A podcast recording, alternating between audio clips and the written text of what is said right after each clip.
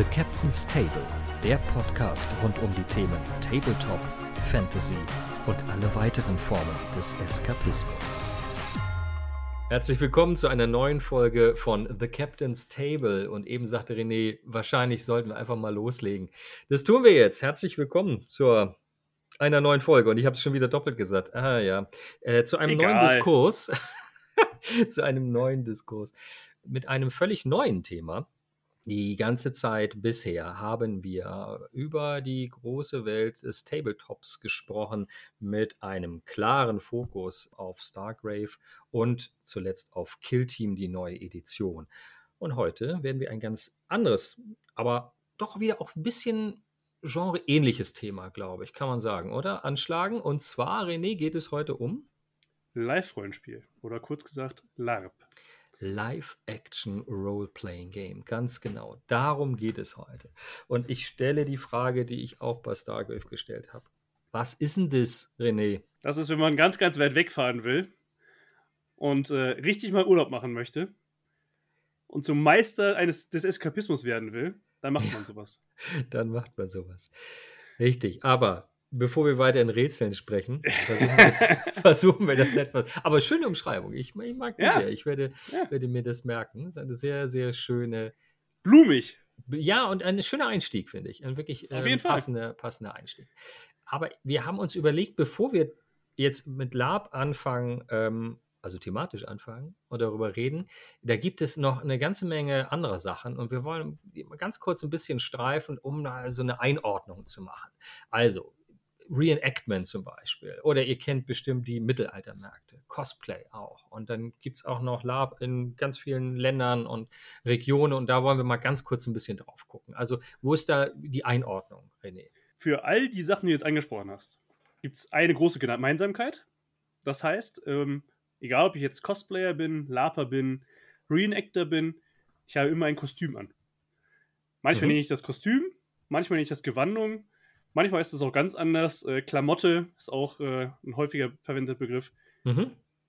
Die Idee dahinter, wieso ich diese Gewandung, wie ich die Klamotte anhabe, die unterscheidet sich allerdings bei unterschiedlichen Sachen. Wenn ich also ein Cosplayer bin und äh, viele von euch haben bestimmt schon diverse äh, Cosplayer gesehen auf Messen oder auch im Internet, äh, jetzt gerade bei YouTube ja ganz groß der Boom an Cosplayern, die jeden Tag neue Kostüme vorstellen oder jeden Monat neue Kostüme vorstellen.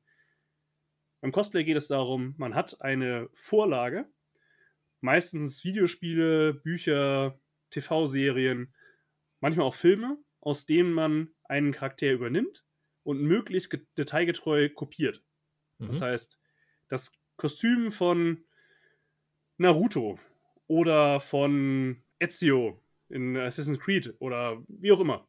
Ja, das kopiere ich möglichst detailgetreu und ste stelle diesen Charakter dar. Genau, und da sagtest du auch schon eben, das ist eigentlich die, die ursprüngliche Quelle ist, sind Mangas und Animes, ne? Tatsächlich. Dass da ähm, inzwischen nicht nur, das ist ganz klar, wie du sagtest, da gibt auch eine ganze andere Menge Quellen, aber das ist so ja, die ursprüngliche Richtung tatsächlich. Genau. Also ursprünglich kommt das ähm, aus diesem Bereich, ähm, ist aber inzwischen auf die ganzen Videospielebranche übergegriffen und gibt es natürlich auch ganz klassisch.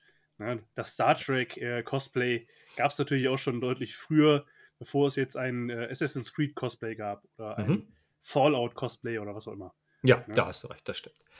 So, dann würden wahrscheinlich bei dem äh, Thema äh, oder bei dem Stichwort Verkleidung äh, alle Reenactor und alle Laper innerlich kurz zusammengezuckt sein, ähm, weil du, wie du sagtest, da heißt es dann Gewandung äh, oder eben tatsächlich die Intention dabei ist, wenn wir jetzt mal aufs Reenactment gucken, eine möglichst historisch äh, getreue Darstellung eines gewissen Zeitalters, einer gewissen Epoche. Das ist eine ganz, ein gan- ganz wichtiger Aspekt, dass das so ähm, im jetzigen Erkenntnisstand so korrekt wie möglich, historisch korrekt möglich abgebildet wird. Inklusive der Kleidung, ähm, aber auch der verwendeten Gegenstände etc. Das muss stimmig sein. Ne? Das, ist, das ist der Anspruch dabei. Und welche Epoche das ist, dann gibt es da ganz unterschiedliche. Ne? Napoleonisches Zeitalter oder das Spätmittelalter zum Beispiel oder die Renaissance etc. Das sind unterschiedliche Dinge.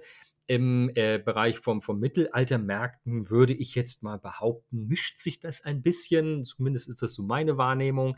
Da geht es auch mehr so um das Erleben einer, ja, ja einer Vorstellung einer mittelalterlichen Zeit, ne, mit natürlich einem, unter, ja, dem Anspruch, einen, eine, einen gewissen Unterhaltungsfaktor auch darzustellen. Ganz klar. Ja, also beim Reenactment, das gibt zum Beispiel die Schlacht von Agincourt.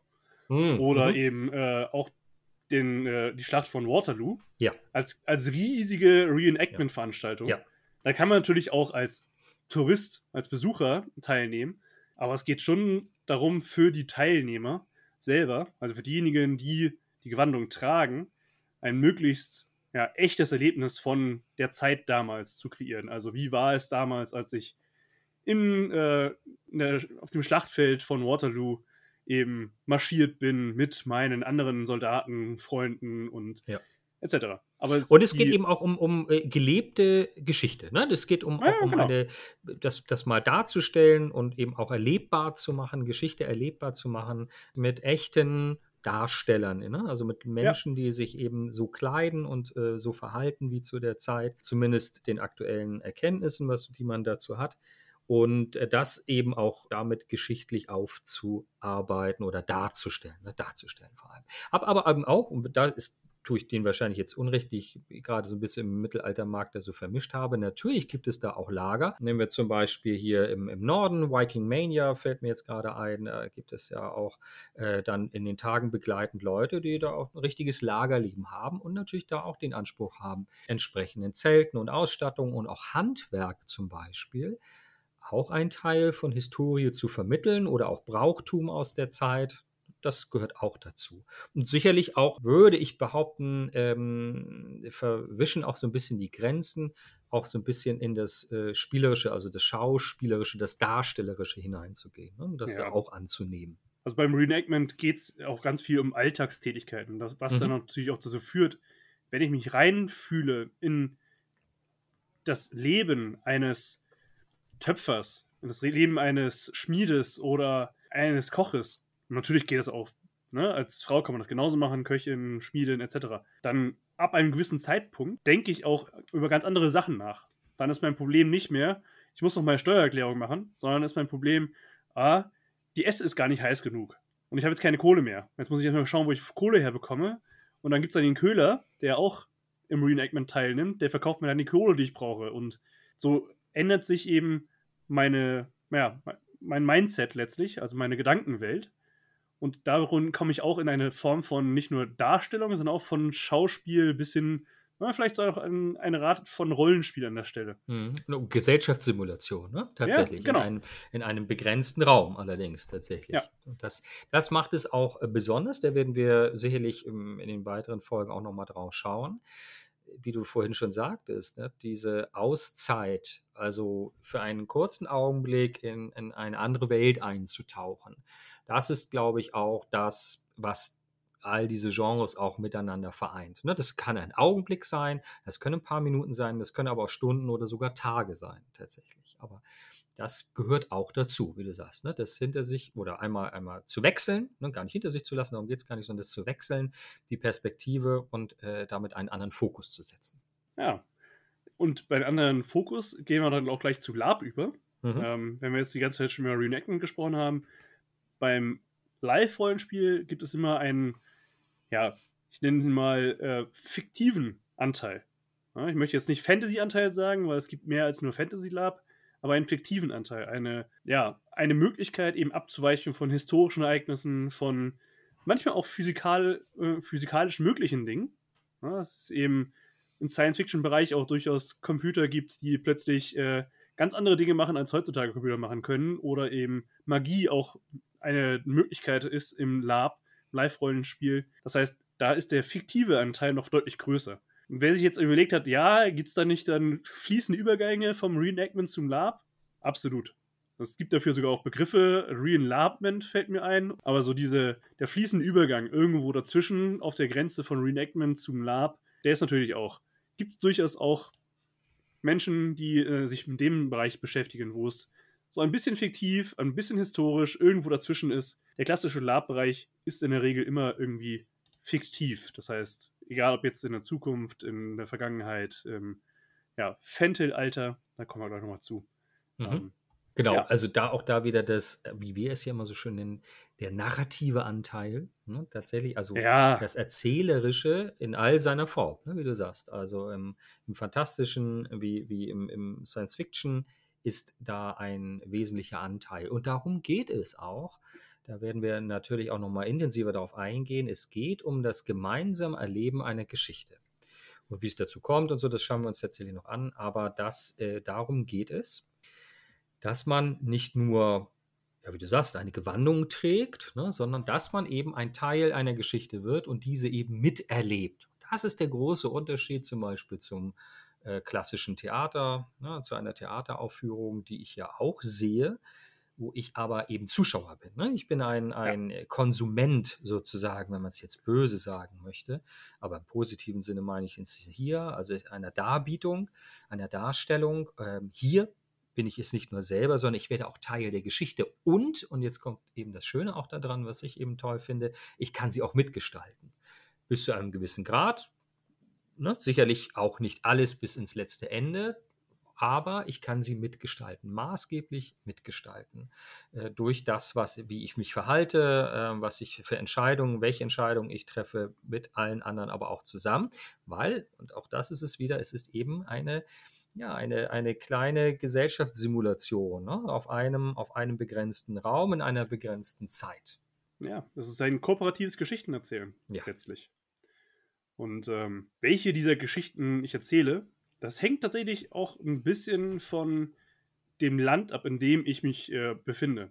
Und zwar, ich meine nicht das fiktive Land, sondern das tatsächliche geografische Land.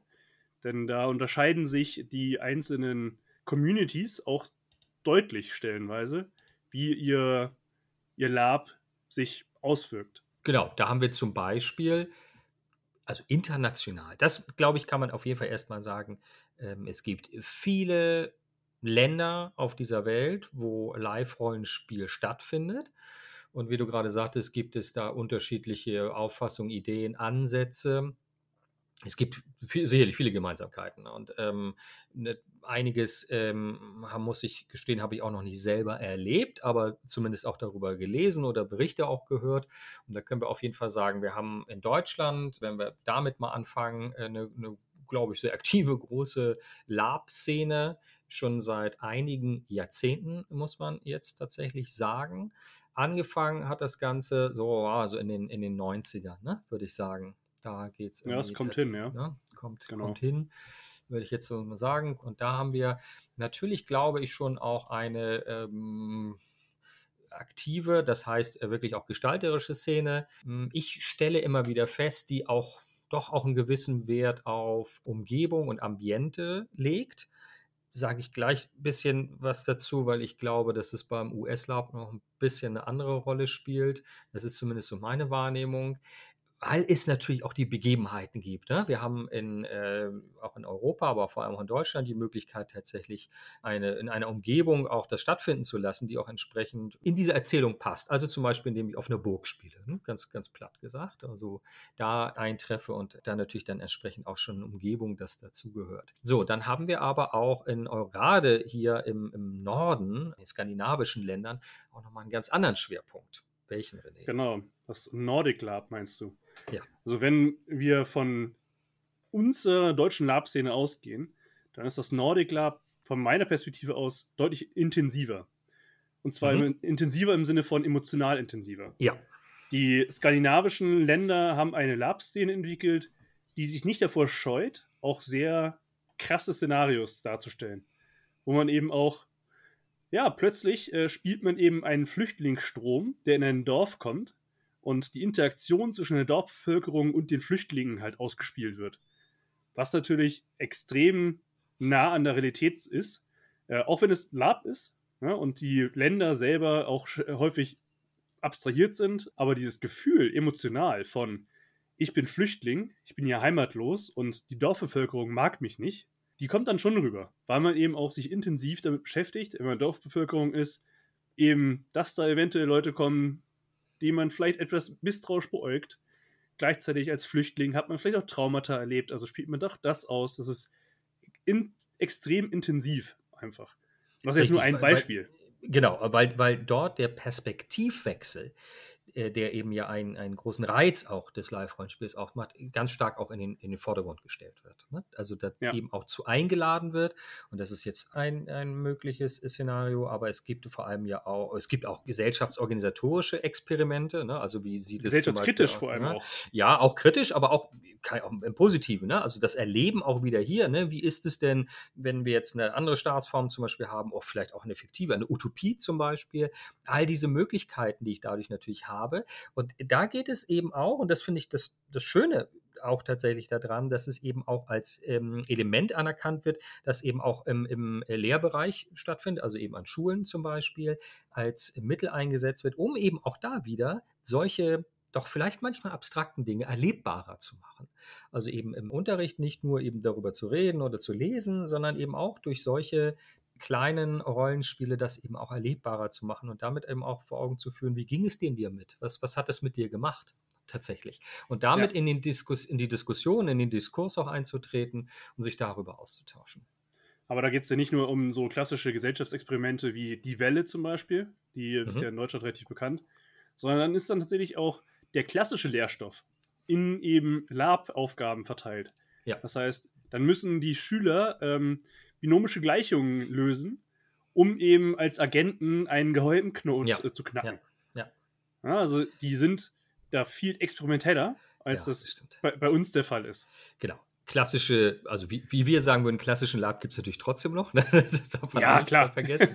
gibt auch noch eine ganze, ganze Menge, aber du hast recht, man ist viel experimentierfreudiger. Und ich, ich weiß nicht, ich habe mal auch, äh, vor Jahren schon so einen Artikel gelesen, dass alleine auch das Lab-Equipment, und da gucken wir ja auch nochmal drauf, ne? also was dazugehört, auch in ganz normalen, also ganz normal sage ich jetzt schon, in Läden verfügbar ist, wo es auch andere Dinge zu kaufen gibt. Das ist hier natürlich äh, schon etwas spezieller. Ne? Das ist immer noch ein spezieller Hobbybereich und das hat sich schon schon verändert im Laufe der, der letzten Jahre und Jahrzehnte, kann man ja sagen. Aber da ist es dann doch noch mal weiter und es ist alltäglicher, würde ich sagen, oder? Ja, auf jeden Fall. Äh, wie gesagt, die Skandinavier sind da einfach experimentierfreudiger und nicht nur ja. im Lab, sondern eben auch als Gesellschaft. Ja. Das, äh, wie gesagt, die äh, von der Schule, von der du erzählt hast, die eben halt auch Lab ähm, als Lehrmethode einsetzt, finde ich total ja, futuristisch letztlich für ja. da, wo wir stehen in Deutschland, wo man sagen muss, ja, irgendwann kommen wir vielleicht auch dazu, dass unsere Schulen sowas mal ausprobieren, aber bislang sehe ich das noch nicht. Bislang sehe ich uns da eher sehr konservativ unterwegs. Und das ist, ja, ja, ja das stimmt. Ja ich, so. ich finde, ich finde auch, ich weiß nicht, wie es dir geht, aber alleine natürlich schon das Erste, was du sagtest, ne, es geht um Kostüme, also dieses Verkleiden da scheiden sich ja schon die Geister. Ne? Da, damit geht es ja schon mal los. Das wird von einigen belächelt oder die denken dann nur an Karneval und auch das wird dann schon belächelt und ich will jetzt den Karneval irgendwie schlechter machen, um Gottes Willen, sondern alleine den Einstieg da drin zu finden, da tun sich schon einige äh, schwer mit, ne? würde ich, also so meine Erfahrung. Absolut. Und lasst uns gleich nochmal auf den osteuropäischen Raum gucken. Ja. Weil die sind auch nochmal intensiver, als wir das sind. Und da vor allem, was das Physische angeht. Also wie viel bei uns an Sicherheitsvorkehrungen im Lab äh, auftauchen, ist so klassisch deutsch. Das äh, ist in den osteuropäischen Ländern häufig nicht der Fall. Da stolpert man dann eben auch über Blankwaffen, also Waffen aus wirklich Metall, äh, während bei uns eben das immer Schaumstoff ist, der eben eine entsprechende Schutzwirkung hat, sodass man, wenn man dann im Spiel einander verprügelt, mit den Waffen nicht tatsächlich blaue Flecke davon trägt, der, im Idealfall zumindest, osteuropäischen Lab sollte man eine ordentliche Rüstung tragen, sonst kriegt man halt blaue Flecke. Oder halt gebrochene Beine. Das ist. Die sind ein bisschen rabiater. Ist, ist, ist ja. das so rabiat oder ist ja. das nur ein Klischee?